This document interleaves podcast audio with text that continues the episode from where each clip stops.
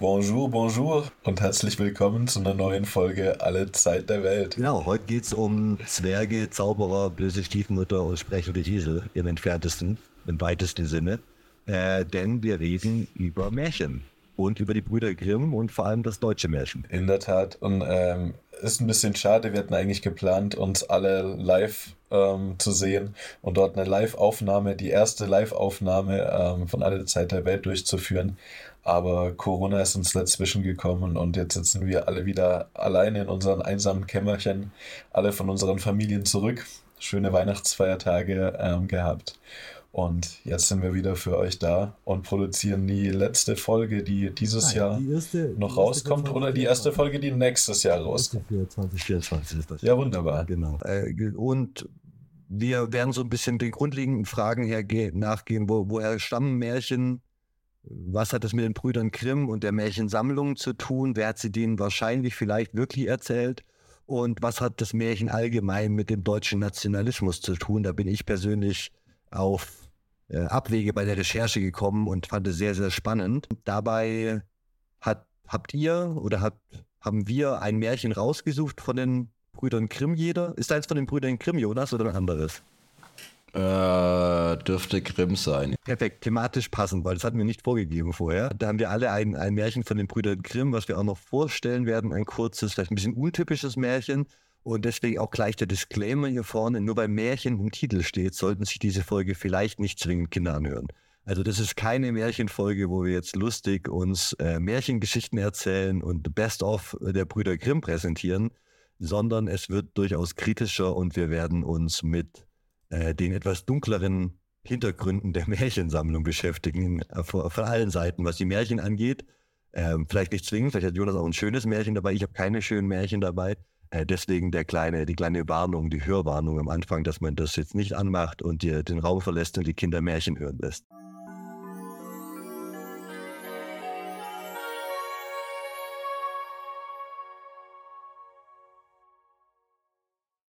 Was sind Märchen und wo kommt es überhaupt her?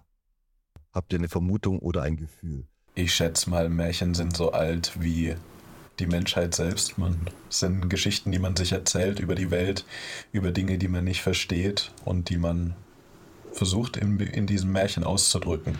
Oft geht es da ja um Moral und Tugenden, um das Gute, um ja, Menschen so eine Orientierung in ihrem Leben zu geben, so Metaphern zu haben, wie sie sich verhalten sollten um dann letzten Endes von einer guten Fee, von Gott oder von irgendeiner anderen Instanz irgendwie für ihre guten Handlungen belohnt werden und für ihre schlechten Handlungen bestraft werden. Also da steckt irgendwie immer so eine, so eine Weisheit und so eine... Spannend, dass du das ansprichst, weil äh, tatsächlich ähm, das moderne Märchen jetzt mit der Moral und den Sachen, die du erzählst, ja schon eine Erfindung der Brüder Grimm ist oder wenigstens der Zeit der Brüder Grimm. Und wir in den ganz alten Zeugnissen also wenn wir jetzt zum Beispiel nach in die sumerische Welt schauen und das Gilgamesch-Epos von 3000 vor Christus zum Beispiel anschauen, oder es gibt ein, aus Ägypten das sogenannte Zwei-Brüder-Märchen aus dem 13. Jahrhundert äh, vor Christus. Ähm, gibt es immer wieder so einzelne Beispiele, aber so das klassische Märchen finden wir dort eigentlich nicht. Das ägyptische Zwei-Brüder-Märchen kommt von der Form relativ nah ran literarisch. Äh, das würden wir als Märchen wahrscheinlich miterkennen. Und dann hast du in der Odyssee und in ähm, im Alten Testament so Anspielungen von Geschichten und Bronzezeitmärchen im weitesten Sinne, die sich die Menschen, Geschichten, die sich die Menschen so am Lagerfeuer erzählt haben. Dass nicht jede Geschichte, die man sich am Lagerfeuer erzählt, zählt zwingend ein Märchen ist oder andersrum, ist wahrscheinlich klar. Aber diese Unterscheidung oder diese Kategorie ähm, spielt jetzt als eigene Literatur keine große Rolle. Es gibt diese Motive, die später in den Märchen auftauchen. Es gibt Geschichten mit Moral, es gibt Geschichten mit wundersamen Wesen und äh, Magie sozusagen.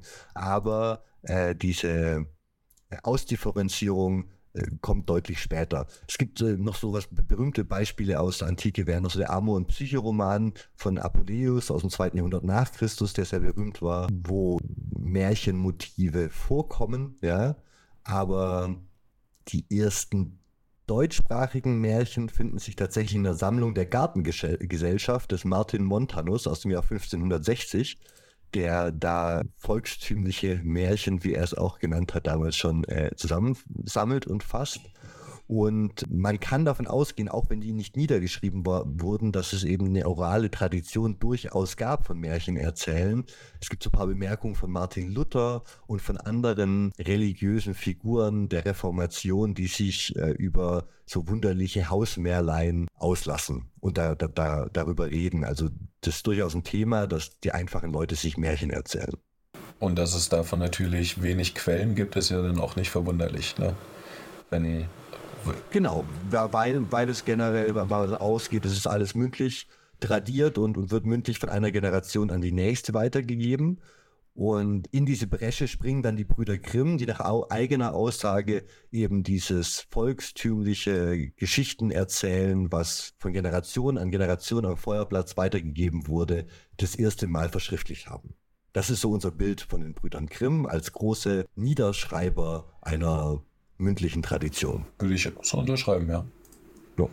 Und äh, genau, die Brüder Grimm, ganz, ganz kurzer Abriss ihrer, ihrer Biografie, äh, lebten in Hanau ursprünglich. Die, äh, der Großvater und der Urgroßvater waren Geistliche des reformierten Glaubensbekenntnisses, also Protestanten. Und ähm, die Eltern hatten in ihrer Ehe neun Kinder, von denen drei als Säuglinge schon starben. Die Brüder Jakob und Wilhelm, die dann zu den berühmten Märchensammlern wurden, hatten noch vier jüngere Geschwister, äh, eine Schwester namens Charlotte Amalie, äh, sowie die Brüder Karl Friedrich, Ludwig Emil und Ferdinand Philipp Grimm. Neben Jakob und Wilhelm erlangte Ludwig Emil als Maler Bedeutung. Der hat auch einige der Sagen und Märchen bebildert in der, ab, ab, ab der dritten Edition. Und der ebenfalls als Märchen- und Sagensammler tätige Bruder Ferdinand Philipp Grimm ist komplett in Vergessenheit geraten. Was ich, was ich lustig fand in der Recherche. Es einfach zwei Brüder gab, die berühmt wurden damit. Der dritte durfte äh, die Bilder malen und der vierte hat seine eigenen Märchen gesammelt und kein Kümmetz. Ne? Also einfach das so wie der fünfte Beatle oder so. Wenn du, der, wenn du der Bruder Grimm bist, der auch Märchen sammelt, aber den keiner kennt. Stell dir mal vor, nach den ersten sechs Ausgaben, die zu Lebzeiten der Brüder rauskommen, bis zum zweiten Abend, du sagst, dein Name ist Grimm und du sammelst Märchen. Und alle denken, aha, der, die, die berühmten Brüder Grimm. Und du so, nee, nee, ich bin der andere Bruder, den keiner kennt. Also hartes Leben. Das wäre wahrscheinlich ein gutes Stoff für eine Kom Komödie. Das Leben von Ferdinand Philipp Grimm, auch, auch wenn ich es nicht genauer recherchiert habe. Der einzige, der kein High-Performer ist. Ferdinand Philipp hat sich ja langsam eingehen lassen mit dem Sammeln. Die gingen da alle in Kassel aufs Gymnasium und da gab es eben einen ihrer Lehrer, äh, den Friedrich Karl von Savini, der ihr den als besonders talentiert wahrgenommenen jungen Studenten seine Privatbibliothek geöffnet hat. Und dort haben die beiden Brüder dann sich mit Werken von Goethe und Schiller vertraut gemacht, der deutschen Klassik und eben der Romantik, vor allem auch als neuerer literarischer Strömung zu der Zeit und des Minnesangs aus dem Mittelalter. Wie kam es dann eigentlich zur Sammlung der Märchen? Also war das, hab, wisst ihr, wie, was, was der Anstoß war für die Sammlung? Haben die sich einfach nur nachmittags gedacht, Mensch, die Geschichten von unserer Oma, die müssen wir gerne mal aufschreiben oder was war?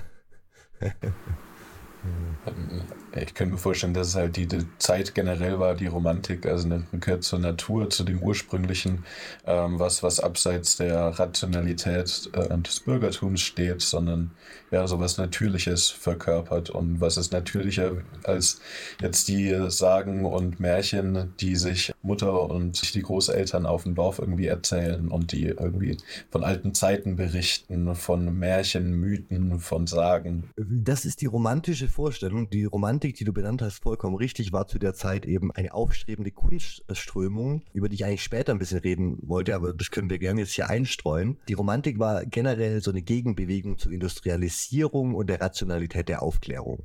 Und nach den napoleonischen Kriegen und so kam es zu einem wirtschaftlichen Aufschwung in Europa. Das Bürgertum hat äh, quasi im, im, kulturellen Bereich vollends das, den Adel verdrängt. Die ganzen großen Schriftsteller des frühen 19. Jahrhunderts sind dann keine Adeligen mehr, sondern Leute aus dem Bürgertum.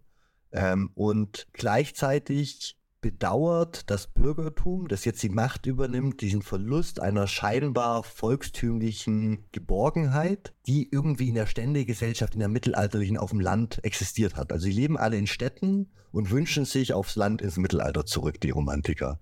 Das, da, dazu gehört natürlich auch ein anderes Naturbild. diese romantisierende, also unser gesamter Naturbegriff heute eigentlich, die Natur als etwas von Menschen Unberührtes, ist ein romantischer Naturbegriff. Diese Idee, Natur ist nur da, wo der Mensch nichts mit zu tun hat. Ja? Also, das ist, dass das an sich unsinnig ist und relativ schnell ad absurdum geführt wird, dieses, dieses Naturbild. Denn natürlich ist auch eine Atombombe natürlich, aber so verwenden wir natürlich eigentlich nicht, nicht unserem Sprachgebrauch. Ne? Und dieses, diese Idee von Natur stammt eben aus der Romantik, aus der Zeit äh, 18. bis ins äh, 19. Jahrhundert hinein, ins frühe 20. auch noch. Also es gab dann die Neuromantiker wie Hermann Hesse, die dann das wieder positiv bewertet haben und ne, während Goethe sich eben eher äh, an der Romantik negativ ausgelassen hat als Klassiker und diese ganzen Diskussionen, die zu der Zeit eben in der Luft hingen.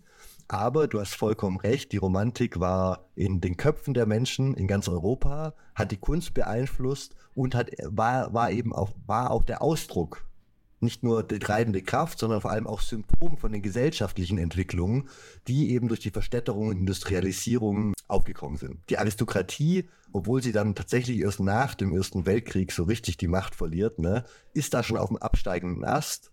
Wir haben ähm, den Weg nach 1848, die großen demokratischen Re Revolten des, des Bürgertums, äh, die, die Anfänge der, der Demokratie in Deutschland, wie sie gern stilisiert werden, da müssen wir auch mal im Detail noch drüber reden, in einer anderen Folge aber äh, die, äh, das Bürgertum wird zur führenden Kraft im Staat. In vielen anderen Ländern gibt es einen Staat, in den das, das Bürgertum quasi als, als Staatsbürgertum hineinwachsen kann. In Deutschland haben wir noch ganz viele Einzelstaaten. Das heißt, diese Entwicklung in der Romantik geht auch damit einher, dass der Volksbegriff in unserer modernen Art und Weise geprägt wird und wie wir Volk definieren. Habe ich euch schon verloren oder seid ihr noch bei mir? Ich bin bei dir. also die in anderen Ländern hatten wir einen Nationalstaat in der französische Revolution, klassische Revolution des Bürgertums, um die, die, die Monarchie abzuschaffen. Wir wollen jetzt selber was besitzen, nicht mehr, dass alles dem König gehört. Jetzt machen wir den Staat, der Privatbesitz sichert und so weiter. Und in Deutschland äh, hinkt das Ganze natürlich hinterher und funktioniert nicht so richtig, weil du hast in diesen ganzen kleinen Staaten auch das aufstrebende Bürgertum. Du hast auch die Situation, Situation dass die Kultur jetzt von protestantischen Bürgerlichen äh, bestimmt wird. Aber die staatliche Einheit fehlt. Und dann müssen sich all diese Intellektuellen jetzt Gedanken machen, was ist eigentlich ein, ein Deutscher? Was ist eigentlich ein Volk, wenn wir nicht diesen einen deutschen Staat haben? Und da verfallen sie dann in ganz spannende, spannende Theorien. Zum Beispiel habe ich zu Herder gelesen, müssen wir vielleicht einen ganz kurzen äh, Exkurs zu Herder einbauen. Johann Gottfried Herder, kennt ihr sicher, 1744 in Ostpreußen geboren, 1803 in Weimar verstorben, war eben einer dieser großen deutschen äh, Klassikdichter, Theologen, Philosophen und einer der einflussreichsten Schriftsteller der Aufklärung in Deutschland. Herder war unter anderem Mitglied der Illuminaten, eines der berühmten, neben Goethe. Äh, kleiner, kleiner Teaser für unsere Illuminaten-Folge und äh, Knigge und so. Die waren ja alle gemeinsam in, in der Loge der sogenannten bayerischen Illuminaten. Also er war selber Freimaurer und hat sich dann als Freimaurer auch zu den Illuminaten noch äh, überzeugen lassen, in diesem kleinen Kreis Ausgewählter. Und war aber nur ein Jahr dort. Also am 1. Juli 1783 ist er unter dem Namen Dam Damasus Pontifex als Dekan äh, in die Weimarer Illuminatenniederlassung äh, beigetreten und war dann aber am 1. Juli 84, also genau ein Jahr später, verließ er dann offiziell wieder den Illuminatenorden. Also kurze Zeit, aber spannende, auf die wir in einer anderen Folge mal noch genauer eingehen.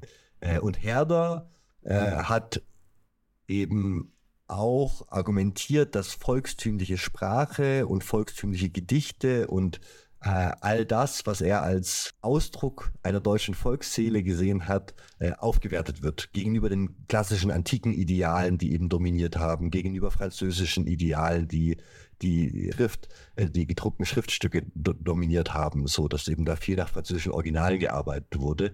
Und er sagt eigentlich, hat, hat jedes Volk quasi seine eigene Volksseele und seinen eigenen, so sind hegelianisch und seinen eigenen Ausdruck dieser Volksseele und deswegen sind diese deutschen Gedichte und Lieder und Geschichten, die oral, eine orale Tradition haben, eben auch sehr wichtig oder genauso wichtig eigentlich wie diese klassische Hochliteratur. Und auch versucht, eine Exklusionsfunktion in den Volksbegriff einzubauen, was ich sehr spannend fand.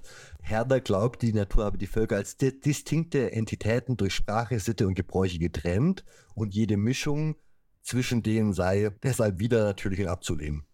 Also ein bisschen dieser Ethnopluralismus, wie wir den heute bei der Neurechten kennen. Ja, also die, die, ja, alle dürfen ihre Nation, ist ganz toll, dass es ganz viele Kulturen gibt, aber alle sollen ihre Kultur da haben nicht, nicht irgendwo hingehen. Niemand darf irgendjemand heiraten. Also die, diese Idee, man baut quasi so Menschenzoos, so Kulturzoos, die dann unverändert in jedem Nationalstaat vor sich hin köcheln. Das wird von so Kubitschek und, und anderen Rechten da äh, gerne äh, wiederholt. Die identitäre Bewegung steckt voll mit dem Schwan. Genau, da bei den Identitären steckt das ganz viel drin und so. Ähm, also Herder hatte das auf jeden Fall auch ein bisschen, obwohl er sich jetzt den klassischen Rassismus der Zeit, dem sich Hegel dann hingegeben hat, zum Beispiel, dagegen erwehrt hat und der, der Meinung war, der Mensch sei doch irgendwie auch gleich. Also es gab da durchaus ein Spannungsverhältnis auch bei Herder. Äh, aber man sieht eben, die Debatten, die zu der Zeit geführt haben, wurden über Deutschsein, über was ist denn die deutsche Nation, wenn es noch keinen Nationalstaat gibt, äh, sind die Kräfte, die langfristig zur deutschen Einigung 1871 wieder die Wegbereiter durchaus sind, ne, neben dem deutschen Zollverein und was da allem noch passiert und am Ende der preußischen militärischen Übermacht.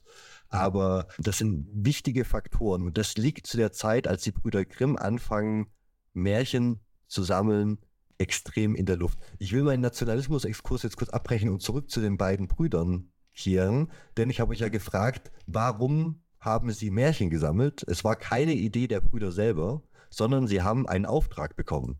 Und zwar von Brentano.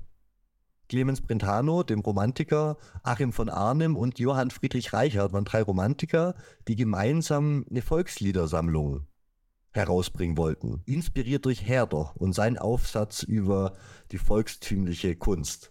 Und da man das aber super anstrengend ist, selber so viele Lieder zu sammeln, outsourced man das lieber, auch damals schon als romantischer Dichter. Und an wen outsourced man das? An zwei junge Bibliothekare aus Kassel. Die Brüder Grimm. Und, und damit haben sie angefangen, sich mit dem Thema zu beschäftigen und das quasi da zu sammeln für Brentano, um ähm, die Volksliedersammlung des Knaben Wunderhorn zu füllen mit. In, in dieser Volksliedersammlung des Knaben Wunderhorn sind insgesamt 723 Liebe-, Soldaten-, Wander- und Kinderlieder vom Mittelalter bis ins 18. Jahrhundert gesammelt. Also bunt durch die Zeit und eben mit dem Fokus auf Lieder. Da, dabei hat aber Brentano, der zu der Zeit schon so erste romantische Märchen ein, zwei geschrieben hatte, auch äh, ihnen auch gesagt, er will auch Märchen sammeln und hat ihnen so ein paar Vorlagen gegeben, was für Texte er genau sucht, wie die auszusehen haben ungefähr. Und, ne, so, so grobe Gattungsvorgaben in der Recherche, die so ein bisschen dann auch die Grundlagen unserer, unserer Märchengattung werden. Ähm, und die Brüder selber brachten zusammen etwa 60 Texte von den 723 ein, die sie aus gedruckten Quellen aus vier Jahrhunderten zusammensammeln. Also es ging weniger darum, ähm, quasi Märchen aus dem Volksmund aufzuzeichnen, sondern es wurde, sobald man ein Märchen gefunden hat, von 1600 irgendwas, von 1700 irgendwas, äh, wurde gesagt, diese Person hat es nicht selber geschrieben, sondern sie hat es quasi aus dem Volkstümlichen äh, nur verschriftlicht. Obwohl das die Autoren selber nie behauptet haben. Zwei äh, spannende Beispiele dafür wären das tapfere Schneiderlein, das im Original von Montanus von 1560 ist, und äh, Jorinde und Joringel, das eigentlich von einem Autor namens Jung Stilling von 1777 war. Und wenn die selber nicht behaupten, das hat ihre Oma erzählt, sondern ja, die haben da halt was geschrieben, und dann kommen die Brüder Grimm hunderte oder nur 30 Jahre später daher und sagen, oh, das ist bestimmt was, was Volkstümliches, das, das übernehmen wir in unsere Volksliedersammlung. Und dann äh, sehen wir hier schon den ersten, ersten Knacks in diesem Mythos des, des Märchensammelns. In der Schulzeit starb ihr Vater, dann später die Mutter und die beiden mussten sich dann mit dem Erbe und so als zusammen in der, in der WG durchschlagen. Der eine hat als Bibliothekar angefangen, in Kassel zu arbeiten, der, der, der andere Bruder als Sekretär des Bibliothekars. Und ähm, sie haben aber gesehen, dieses Projekt von Brentano, das ist eigentlich was Interessantes. Warum machen wir das denn nicht auch? Und haben dann eben, anstatt Lieder zu sammeln, gesagt, wir sammeln nur die Märchen und haben nebenbei quasi wahrscheinlich schon bei der Recherche für Brentano ihre eigenen Skizzen und Sachen gefüllt was dann im Endeffekt 1812 zur Publikation der, des ersten Bandes der Kinder- und Hausmärchen zu Weihnachten zur Folge hatte. Ja, Und was waren denn dann die konkreten Quellen von diesem 1812 publizierten Buch, in dem sich ganz viele der Märchen, die wir von Disney und heute kennen, so auch dann wiederfinden? Du hast äh, vorhin im Vorgespräch schon mal erwähnt, dass wenn man das nachschaut, man zum Beispiel auf Wikipedia sowas findet, wie, Zitat, eine ihrer wichtigsten Quellen waren die Märchen, die aus der hugenottischen, die, die aus hugenottischer Familie stammende Dorothea Viehmann den Brüdern erzählte. Jo. Das habe ich auch gehört, dass es da diese alte Frau gab, die anscheinend in so einem Gasthof ähm, seit Kindestagen an immer die Geschichten der Leute, die dort vorbeigezogen sind, erzählt hat, was man sich im Volksmunde so erzählt. Und die Gebrüder Grimm haben sie in der Stadt getroffen, haben äh, mit ihr gesprochen und haben dort eben Aufzeichnungen darüber geführt und jede einzelne Geschichte praktisch sich von ihr diktieren lassen. Und das waren einige hundert, glaube ich, die die Gebrüder Grimm da durch erlangt haben. Ja. Also. Ja, und das ist der große Mythos der Brüder Grimm, den sie selbst geschaffen haben. Das ist das romantische Ideal, das sie gerne verkörpert hätten. Sie hätten gern mit einer alten Frau am Feuer gesessen und Märchen gehört und die aufgeschrieben. Es gibt ganz viele Bilder von den Brüder Grimm in den späteren Ausgaben, schon zu ihren Lebzeiten, wo man so durch das Fenster in so ein altes Bauernhaus reinschaut und sieht, wie er, einer der Brüder mit dem Federkeil da mir Federkiel äh, und der Schriftrolle zu Füßen einer alten Frau, der Viehmännin sitzt und da die, die Sachen sammelt. In der Realität waren die beiden Bibliothekare und hatten diese Idee mal, dass man so die Sachen sammeln könnte, haben dann aber ziemlich schnell gemerkt, dass es schwer ist, Leute zu finden, die originelle, gute Geschichten da erzählen können und haben es fast völlig aufgegeben. Also es gibt ein paar Märchen, die auf Dorothea Fiemann zurückgehen, aber das sind halt tatsächlich eine, eine Handvoll. Und die haben meist, gehen auf ältere Texte zurück, die es niedergeschrieben gibt, eben in Frankreich größtenteils.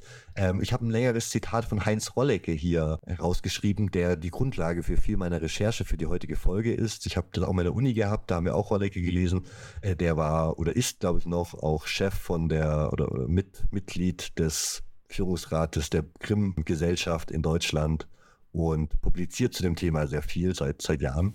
Jonas, würdest du den Aussteller einmal vorlesen? Zwar räumten sie im Vorwort zur ersten Märchenausgabe von 1812 ein, dass die Plätze am Ofen oder Küchenherd, Boden, Treppen, Triften und Wälder in ihrer Stille ihre Funktion als bevorzugte Orte des Erzählens, die vom Großvater bis zum Enkel fortdauerten, inzwischen verloren hätten, doch verlangten sie selbst unbedingt das Vertrauen zu ihren sehr bezweifelbaren Angaben über die Orte ihres angeblichen eigenen Sammelns und die einzelnen Märchenbeiträge. Alles ist fast nur in Hessen und den Main- und Kinzig-Gegenden in der Grafschaft Hanau, wo wir her sind, nach mündlicher Überlieferung gesammelt.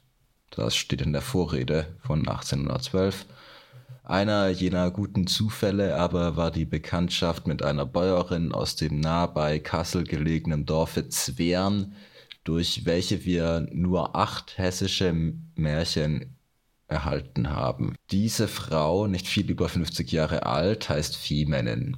Sie erzählt, wenn man will, noch einmal langsam, so dass man ihr nachschreiben kann. Manches ist auf diese Weise wörtlich beibehalten. Das sind aber tatsächlich größtenteils falsche Spuren, die die Grimms um der Sache willen gelegt haben, der romantischen Idee wegen. Und laut der sie, also schreibt Rollicke, mit denen sie 150 Jahre lang nicht nur die Leserinnen der Märchen, sondern auch die Forschung an der Nase herumgeführt haben, die das lange Zeit geglaubt hat. Und erst die letzten 30, 50 Jahre wurde dieses Bild tatsächlich kritisch hinterfragt und zunehmend revidiert. Es ist mittlerweile bewiesen, dass sie Zeit ihres Lebens nie Märchensammel durch die Lande gezogen sind. Und diese, diese Geschichte von der Viehmännin ist quasi so eine Art deutsches Metamärchen, das unsere gesamte Märchenkultur die letzten 150 Jahre irgendwie fundiert hat, was, was dem da irgendwie zugrunde, zugrunde lag tatsächlich haben Leute ihres Alters, die damals in ihren Zwanzigern waren, mitgeholfen, die Märchen zu sammeln. Es gab die Brüder Werner von Haxthausen und August von Haxthausen, äh, die Dichterin äh, Annette von Drüste-Hülshoff, die man vielleicht auch kennt, und ihre Schwester von Lassberg, Jenny, die alle fleißig Märchen gesammelt haben, die sie in Büchern gefunden haben oder die sie aus auch französischen Originalen kannten. Und was ich ganz spannend fand, ist der Gedanke, dass diese Märchen einer Bäuerin in den Mund gelegt werden und stattdessen aber vom gebildeten Bürgertum, also einer alten Bäuerin in den Mund gelegt werden, tatsächlich aber vom jungen gebildeten Bürgertum aufgeschrieben werden. So. Ne? Und du, wir haben da so eine Vernebelung der, der Klassenursprünge der Märchen. Tatsächlich ist es halt ein Bildungsbürgertum-Projekt. So, das Bildungsbürgertum hat jetzt ein Bedürfnis an Jugendliteratur. Gerade wird das Konzept von Kindheit und Jugend überhaupt bei diesen Leuten erfunden.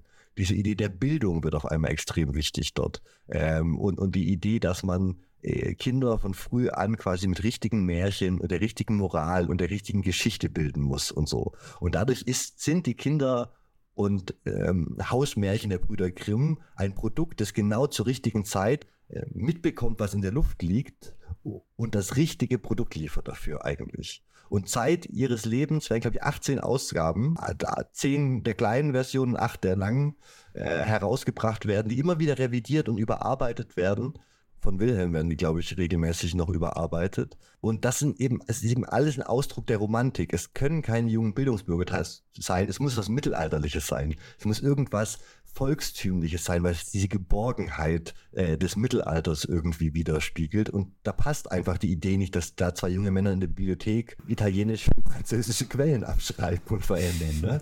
Also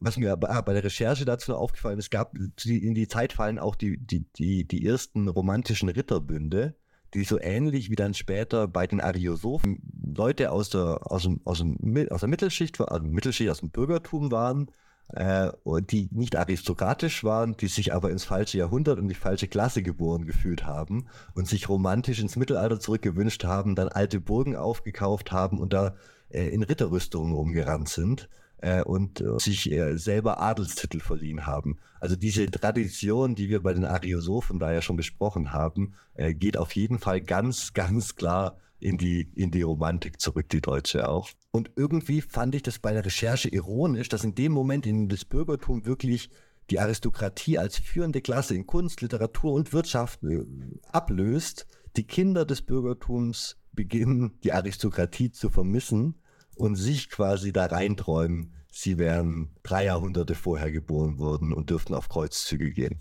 Ne? So ein bisschen. Jetzt habe ich die Brüder Grimm ein bisschen schlecht geredet, habe ich den Eindruck, oder? Habe ich so ein bisschen als Scharlatane dargestellt, die, die alle an der Nase rumgeführt haben. Ähm, was in Bezug auf die Märchen und die, die Romantik, die da drin steckt, auf jeden Fall auch stimmt, vertrete ich absolut. Die Quellen sind in der Beschreibung. Schaut es euch gerne selber an. Aber sie haben, abgesehen davon, dass sie die Märchenforschung überhaupt zu einer wissenschaftlichen Disziplin gemacht haben, dadurch, dass sie auch selbst immer an ihre Märchen unten Fußnoten rangepackt haben und versucht haben, das Ganze zu interpretieren und der ganzen Sache irgendwie, also es wurde nicht nur geklaut, es wurde ein Fußnoten gesetzt dazu. Und das ist eine komische Mischung, dass man eben behauptet, man hätte die Sachen äh, von der, von der Viehmännin äh, bekommen und, und gehört. Und dann setzt man gleichzeitig aber konkrete Quellen zu literarischen lateinischen Vorgängern und so äh, in die Fußnoten. Also dieser, dieser Ansatz von Wissenschaftlichkeit und von Nachverfolgbarkeit, äh, den haben sie da auf jeden Fall verfolgt. Und sie haben ja auch zum Beispiel an der deutschen Grammatik gearbeitet. Jakob Grimm, Grimm vor allem hat auch in Kassel dann äh, an, deutsche, an der deutschen Grammatik gearbeitet. Und der Titel ist irreführend, weil es handelt sich nicht wirklich um eine Aufarbeitung des Aufbaus der zeitgenössischen deutschen Sprache, sondern Grimm wollte vielmehr, Zitat, ein historisches Leben mit allem Fluss freudiger Entwicklung in sie zaubern. Zitat Ende. Also das ist so das äh, Werk, was mit auch Gründung, die Gründung der Germanistik irgendwie als, als Wissenschaft so mit, mit veranlasst hat. Äh, das war zu der Zeit, in, also es gab ganz viele Leute, die ganz ähnliche Sachen zu der Zeit übersetzt und publiziert haben. Sie wollten zum Beispiel die Edda übersetzen und dann kamen sie nur zum ersten Band und dann war jemand anderes schneller und hat eine bessere Übersetzung gemacht mit allen Teilen und dann sind sie zum nächsten Projekt, Projekt quasi. Was kann man noch an alten Texten übersetzen? und waren dann nicht nur im Deutschen, sondern in, in Skandinavischen unterwegs, mit, mit im, im Altenglischen, im Serbischem, glaube ich. Also haben ganz viele andere Sprachen da auch mit einbezogen. Und Jakob war halt Sprachwissenschaftler und hat in, in, in diesem bahnbrechenden Werk der deutschen Grammatik als erster die Entwicklung äh, der heute indoeuropäisch genannten Sprachen, damals indogermanisch, und die Gesetzmäßigkeiten des Lautwandels bei den Vokalen und Konsonanten als erster niedergeschrieben. Also das Fundament für die moderne Etymologie und wie eben Worte und Wortbestandteile sich rekonstruieren lassen unter Berücksichtigung von Wortbildung, Flexion, Lautveränderung und Bedeutungswandel. Er hat quasi da Regeln in der Veränderung der Sprachen identifiziert. Ja, und so funktioniert äh, Sprachwissenschaft ja auch heute, dass man sagt, wir wissen, die Zunge ist faul und äh, verschleißt gewisse Laute über die Zeit immer auf die gleiche Art. Also Sprachen werden einfacher und abgeschliffen mit der Zeit. Wir haben ursprünglich mal ganz, ganz viele Laute gehabt, die ersten Menschen, und wir haben den Großteil damit verloren. Je weiter du äh, quasi von den, den südafrikanischen äh, Sprachen weggehst, die da, die es da noch gibt, so mit Klicklauten und so, je weiter du dann nach, desto die Sprache, desto lautärmer werden Sprachen eigentlich. Du, wenn, wenn sagen, China ist ein gutes Gegenbeispiel, das stimmt. Äh, aber äh, die, die, chinesische Sprache hat eben auch schon sehr, sehr lange sehr viele Laute. Und Jakob Grimm hat dann eben gesagt, wenn, wenn, wenn wir wissen, wie sich die Sachen verändern, dann können wir die zurückrechnen. Und Proto-Indoeuropäisch oder Proto-Indogermanisch als Sprache gibt es ja heute mit Wörterbüchern und so. Das ist alles ohne Sprachbeispiele, ohne schriftliche Quellen zurückgerechnete Sprache sozusagen. So muss es geklungen haben, weil wir haben Punkt B und C und wenn wir die gerade da durchziehen, muss der Punkt A so sein. Also bahnbrechende Arbeit, die zu der Zeit geleistet wurde und die ganz viel zu unserem heutigen Verständnis auch von Sprachverwandtschaften und so beigetragen haben. Und das deutsche Wörterbuch haben sie angefangen, Grimms Wörterbuch unglaubliches Projekt, quasi jedes einzelne Wort etymologisch zurückzuführen auf äh, und die Verwandtschaft zu anderen Wörtern zu klären. Und sie haben bei A angefangen, wie man das so schön macht, und haben sich dann nach hinten durchgearbeitet. Es wurde natürlich nicht zu ihrer Lebenszeit verendet. Äh, sie haben 1838 begonnen, die beiden Brüder. Und die erste Lieferung erschien 1852, der erste Band. Und fertig wurde das ganze Projekt nach 123 Jahren 1961. Es gibt 32 Teilbände davon heute. Ich glaube, da wird immer noch dran weitergearbeitet. Also krasse, krasse Projekte, was Sprachwissenschaft angeht. Die haben nicht nur Märchen geklaut. Aber das passt ja eigentlich dann auch ganz gut zu dem, äh, also auch das linguistische Projekt passt ja auch ganz gut zu dem Mythos. Also die ursprüngliche Sprache, die ursprünglichen Mythen äh, aufarbeiten, das spricht. Geht ja, geht ja beides in, in die gleiche Richtung. Das ursprüngliche Finden, zurück zu der, dem natürlichen Zustand der Sprache und wie sich die Menschen vor 10.000 Jahren gefühlt haben. Äh, ja, und ähm, diese, vielleicht bevor wir die Märchen vorlesen, noch ein ganz kurzer Exkurs nochmal zu Herder zurück. Weil, wenn du das gerade ansprichst, Herder selbst, ich habe ja vorhin gesagt, dass damals der Romantik der Versuch des deutschen Volkes und von Volk quasi versucht wurde zu definieren auf, auf eine moderne Art und Weise, so, ne? was dann zum Nationalstaat langfristig in der, unserer Vorstellung als Nationalvolk irgendwie geführt hat. Äh, und Herder hat sich dabei selber auch direkt an der religiösen Aufladung des Begriffs versucht, ähnlich wie Hegel. Äh, Hegel hat ja auch quasi glaubt, dass der Weltgeist bei den deutschen Protestanten liegt, weil die durch Luther die, äh, die Reformation gemacht haben. Und deswegen die jetzt die großen Erfüller der, der, des nächsten großen Entwicklungsschrittes der Menschheit sind. Und äh, Herder schreibt eine ähnliche Richtung, Zitat, wer sich seiner Nation und seiner Sprache schämt, hat die Religion seines Volkes, also das Band zerrissen, das ihn an die Nation knüpft. 1802. Und ich habe mich jedes Mal im Urlaub über die Deutschen und die deutsche Sprache und die anderen deutschen Touristen geschämt. Das heißt, jedes Mal, wenn ihr im Urlaub seid und heimlich Englisch oder Französisch spricht, um zu versuchen, damit die anderen nicht wissen, wo ihr herkommt, zerreißt ihr das Band. Die heilige Religion zwischen euch und Deutschland, sagt Herder. Herder schwebt diese Art Nationalreligion im Geiste Luthers vor äh, und hat damit natürlich auch direkt auf die Ausgrenzung von allen Katholiken und Juden gezählt äh, gezielt. Und an Herder knüpfen die Romantiker eben nicht nur in ihrer Vorliebe für deutsche Märchen und äh, Gesänge an, sondern haben auch diese Idee der authentisch ungekünstelten Volkssprache aufgewertet. Also da ist äh, diese Sehnsucht nach dem Alten vermischt sich mit der, mit der romantischen Verklärung äh, eines vielleicht nie dagewesenen Ideals. Jakob Grimm selber hat, äh, fand ich spannend, beim ersten Germanistikkongress in Frankfurt am Main 1846 den Begriff Volk selbst definiert, nämlich als, Zitat, im Begriff von Menschen, welche dieselbe Sprache reden. Und in dieser Erleu Erklärung erlaube, über das Gitter der Grenzen der Einzelstaaten hinwegzuspringen mit Blick auf die einmal unausbleiblich heranrückende Zukunft, nämlich den Nationalstaat. Also wir sehen, Grimm war jemand, der genau wie die ganzen anderen Romantiker sich den Nationalstaat damals schon 1846 jetzt natürlich auch spannende Zeit herbeigesehnt hat. Dabei wurden damals schon diese, dieses, was mir immer als sehr deutsch vorkam, diese Konstruktion des Volkes als etwas Urwüchsigem, als irgendwas, was so eine unverfälschte Seele hat. Das gibt es woanders auch, ich weiß, aber die deutsche Variante davon ist mir die vertrauteste und dass man auf eben eine Jahrtausende alte Tradition zurückgehört und diese ungebrochene gerade Linie von Angehörigen des gleichen Volkes und da ist eben dieser die, die, jedes dieser Völker hat seinen eigenen Typus und hat irgendwie was, was, was ihm gemein ist. Also Vorurteile über alle werden dadurch gerechtfertigt. Und das ist tatsächlich eine romantische Erfindung. Ich finde es ganz spannend, weil im Endeffekt dadurch auch die heutigen Konservativen oft ein romantisches Bild von Volk vertreten. Also das ist das, wo die zurück wollen. Dieses urwüchsige, unverfälschte, äh, irgendwo rumsitzen und sich Märchen erzählen.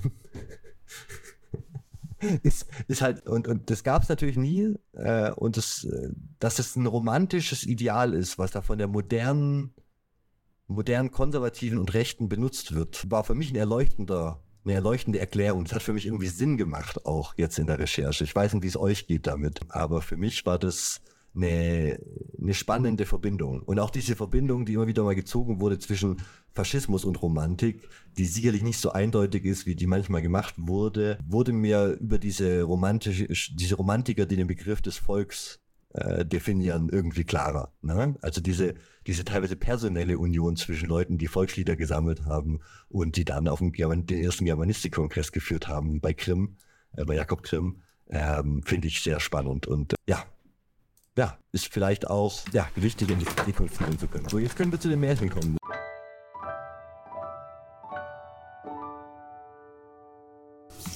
Von dem Mäuschen, Vögelchen und der Bratwurst. Ein Märchen der Brüder Grimm. ein Bratwurstmärchen, ja.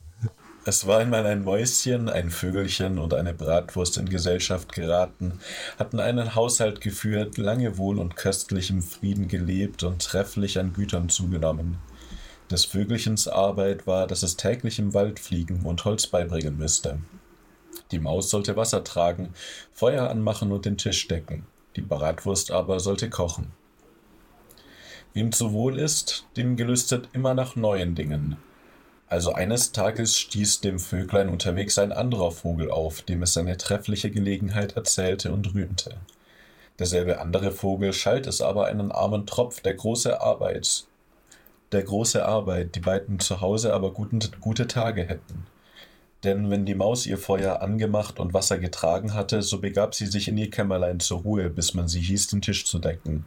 Das Würstlein blieb beim Hafen, sah zu, dass die Speise wohl kochte, und wenn es bald Essenszeit war, schengelte es sich einmal durch den Brei oder das Gemüse, so war es geschmalzen, gesalzen und bereitet. Kam dann das Vöglein heim und legte seine Bürde ab, so saßen sie zu Tisch, und nach gehabtem Mahl schliefen sie sich die Haut voll bis an den anderen Morgen, und das war ein herrliches Leben. Das Vöglein wollte aus Anstiftung nun anderen Tags nicht mehr ins Holz, sprach, es wäre lang genug Knecht gewesen und hätte gleichsam der Narr sein müssen. Sie sollten einmal wechseln und es auf eine andere Weise versuchen. Und wiewohl die Maus auch die Bratwurst heftig dagegen sprachen, so war der Vogel doch Meister. Es muss, musste gewagt sein, und das Los kam auf die Bratwurst. Die musste Holz tragen, die Maus ward Koch, und der Vögel, Vogel sollte Wasser holen und Feuer machen. Was geschieht? Das Bratwürstchen zog fort gen Holz, das Vöglein machte Feuer an, die Maus stellte den Topf zu und wartete, bis Bratwürstchen heimkäme und Holz für den anderen Tag brächte. Es blieb aber das Würstchen so, so lang unterwegs, dass ihnen beiden nichts Gutes vorkam und das Vöglein ihm ein Stück entgegenflog. Unfern aber findet es einen Hund am Weg, der das arme Bratwürstlein als freie Beute angetroffen, angepackt und niedergemacht hatte. Das Vöglein beschwerte sich auch sehr gegen den Hund, aber es half kein Wort, dann sprach der, der, Hund, er hätte falsche Briefe bei der Bratwurst gefunden, deswegen wären sie ihm des Lebens verfallen gewesen. Das Vöglein, traurig, nahm das Holz auf sich, flog heim und erzählte, was es zu gesehen und gehört. Sie war sehr betrübt, verglich sich aber das Beste zu tun und beisammen zu bleiben. So deckte das Vöglein den Tisch, und die Maus rüstete das Essen und wollte es anrichten, wie zuvor das Würstlein durch das Gemüse schlängeln und schlupfen, um es zu schmelzen.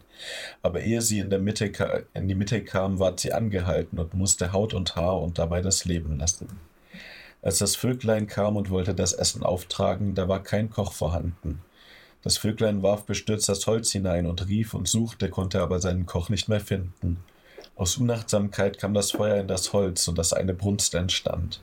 Das Vöglein eilte Wasser zu lange. Da entfiel ihm der Eimer in den Brunnen, und es stürzte mit hinab, dass es sich nicht mehr erholen konnte und da es auf musste. Und was lernen wir daraus, Kinder? Schuster, bleib bei deinen Leisten. Ja. Um. ja, Bratwurstmärchen, die gibt es auch noch keine Disney-Version davon, oder? Nicht, dass ich wüsste. Ich, ich habe ein Märchen mitgebracht, das heißt, äh, wie Kinder, wie Kinder Schlachtens miteinander gespielt haben. Ich lese Teil 2, die von den Grimms editierte Märchenversion vor. Einstmals hat ein Hausvater ein Schwein geschlachtet. Das haben seine Kinder gesehen. Als sie nun Nachmittag miteinander spielen wollen, hat das eine Kind zum anderen gesagt, du sollst das Schweinchen und ich der Metzger sein. Hat darauf ein bloß Messer genommen und hatte sein Brüderchen in den Hals gestoßen. Die Mutter, welche oben in der Stube saß und ihr jüngstes Kindlein in einem Zuber badete, hörte das Schreien ihres anderen Kindes, lief alsbald hinunter und als sie sah, was voran, was vorgegangen, zog sie das Messer dem Kind aus dem Hals und stieß es im Zorn dem anderen Kind, welches der Metzger gewesen, ins Herz. Darauf ließ sie alsbald nach der Stube, lief sie alsbald nach der Stube und wollte sehen, was ihr Kind in dem Badezuber machte aber es war unterdessen in dem Bad ertrunken. Deswegen dann die Frau so voller Angst war, dass sie in Verzweiflung geriet, sich von ihrem Gesinde nicht wollte trösten lassen, sondern sich selbst erhängte. Der Mann kam vom Felde und als er dies alles gesehen hat, er sich so betrübt, dass er kurz darauf gestorben ist. Man merkt, sie hatten in der ersten Fassung dieses, und wenn sie nicht gestorben sind, dann leben sie noch heute noch nicht so ganz raus. Also diese, diese spätere typische Form, die dann in späteren Editionen aufpasst, mit ein bisschen Happy End und so, die gibt es, die gibt es da eben noch nicht. Ein, ein spannendes Beispiel ist das Märchen vom äh, Bruder äh, hier äh, Hänsel und Gretchen, die am Anfang noch von ihren leiblichen Eltern in der ersten Version in den Wald geschickt werden, weil es zu wenig zu essen gibt. Und dann in der zweiten Fassung war Jakob drin, ein bisschen zu hart, dass die Mutter ihr Kind quasi den Vater überredet, ihre Kinder da in den Wald zu schicken. Und dann wird sie Stiefmutter in der zweiten Fassung. Deswegen werden dann oft quasi aus den äh, Müttern die Stiefmütter, weil Jakob das quasi moralisch problematisch fand, weil die, die Mütter sich verhalten haben und die Stiefmutter war quasi eine gute Erklärung. Und ich glaube, in der fünften Version oder so kommt dann äh, am Ende die leibliche Mutter sogar wieder zurück, als Hänsel und Gretel wieder aus dem Wald zurückkehren.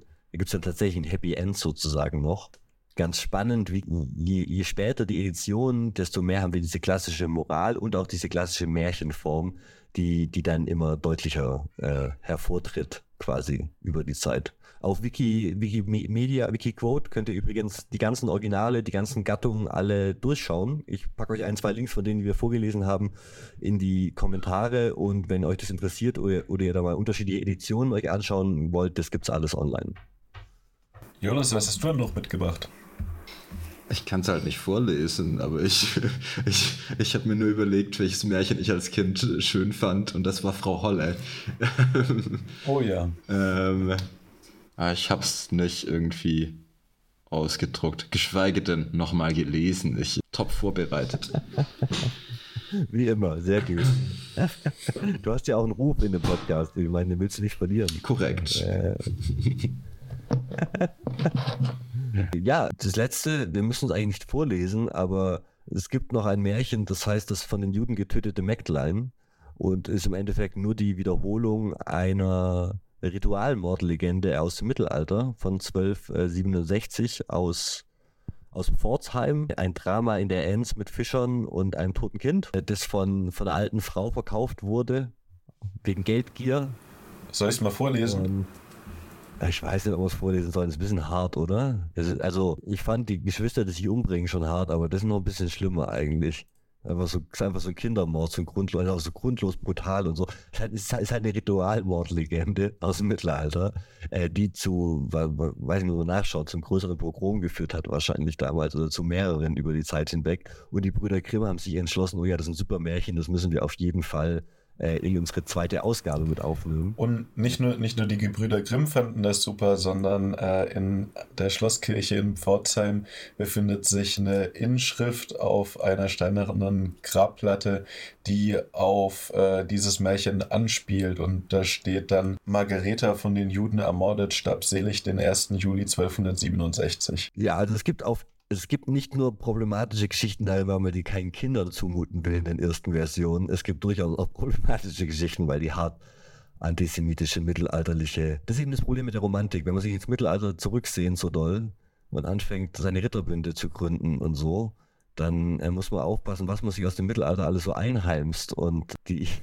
die Ritualmordlegenden sind auf jeden Fall das Falsche. Das wurde damit auf jeden Fall auch an ein Riesenpublikum wieder weitergegeben und tradiert von den Brüdern Grimm, weil diese Grimms Märchen, Haus- und äh, Kindermärchen eben Bestseller wurden. Das heißt, ihr müsst euch vorstellen, äh, auch diese, dieses Märchen, das von den, auch dieses Märchen, in Anführungszeichen, das von den Juden getötete Mägdlein, ähm, war eben in wahrscheinlich danach über Jahrhunderte in ganz vielen Haushalten hier auch auf Wiki von einem anderen, eine andere Chronik der Pforzheimer Chronik und quasi verschiedene Referenzen, die das alles zitieren und das als glaubwürdig, weil das steht auch in all diesen anderen wichtigen Büchern.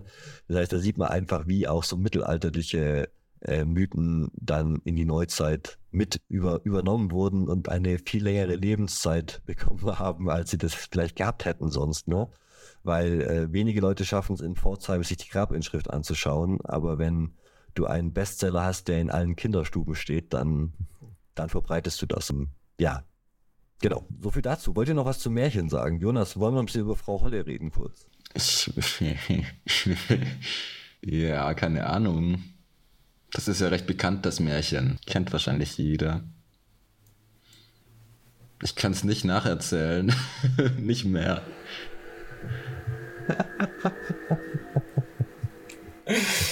Aber es, es, es werden natürlich wie immer in den Märchen die Fleißigen und Braven belohnt und die, die Gemeinen bestraft. Das kommt ja auch in vielen Märchen vor. Diese Tugendhaftigkeit. Ja, das kam bei dir ja nicht an als Kind, Jonas, die, die Lektion. Sonst hättest du Frau Holle jetzt vorbereitet gehabt.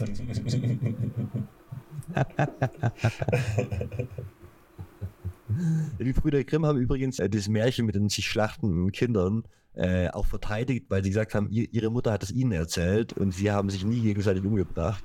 Das ist eine spannende Beweisführung schön. Aber da, da gab es äh, ein Hin und Her, äh, ob man das jetzt drin lässt oder rausnehmen soll und ob das pädagogisch quasi wertvoll ist oder vielleicht eher den Kindern schadet. Sehr schön. Ja, vielen Dank für deine Einblicke in die Welt der Gebrüder Grimm und deren eigentümliche Geschichtsschreibung und Mythenbildung, die sich ja auch um die Gebrüder Grimm entwickelt hat. War super spannend, da auch mal drüber nachzudenken, wie viel davon eigentlich Mythos ist. Von über die Mythen, der Mythos über die Mythen eigentlich. Der genau, ich bin in meiner Mythbusting-Phase gerade. äh, erst, erst Pythagoras und jetzt die Brüder Grimm. Gefällt mir sehr gut auf jeden Fall. Ähm, wir haben ja ursprünglich auch im Podcast mal gesagt, dass wir, wenn wir, wenn wir jedes Mal so einen, einen Fakt, den man auf einer Party erzählen kann, irgendwie mitgeben, dann, dann haben wir es geschafft quasi pro Folge.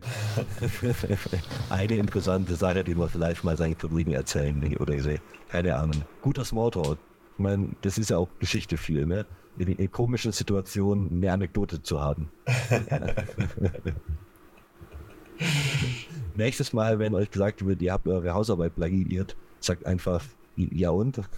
Wir haben mir die Female, die Female hat mir das tatsächlich erzählt. Ich habe zwar Quellen erwähnt, aber eigentlich habe ich das von einer alten Frau an der Bushaltestelle gehört. ja, vielen Dank wieder mal fürs Zuhören. Ähm, alles Gute im Jahr 2024. Wir hoffen, äh, wir werden noch die ein oder andere Folge produzieren und freuen uns auf. Das hoffe ich doch auch. Ja. freuen uns auf euch. Macht's gut. An alle, die uns auf Patreon unterstützen. Äh, vielen Dank dafür wirklich. Äh, alle, wir haben jetzt 1000 äh, Abos auf YouTube, das ist sehr cool. Wir haben 1000 Follower auf Spotify, ist auch cool. Wir freuen uns über alle neuen Hörer. und äh, freuen uns über alle Unterstützung. Also gute Bewertungen bei Spotify, bei Apple Podcasts, wo immer ihr uns hört, bei einem Kommentar und ein Like bei, bei YouTube. Bei Spotify kann man auch jetzt antworten. Ist auch eine neue Funktion. Falls ihr Lust habt, eine Meinung im Preis zu geben und nicht auf YouTube wollt, könnt ihr es auch auf Spotify machen. Äh, genau, so viel dazu. Bis nächste Woche. Auf Wiedersehen.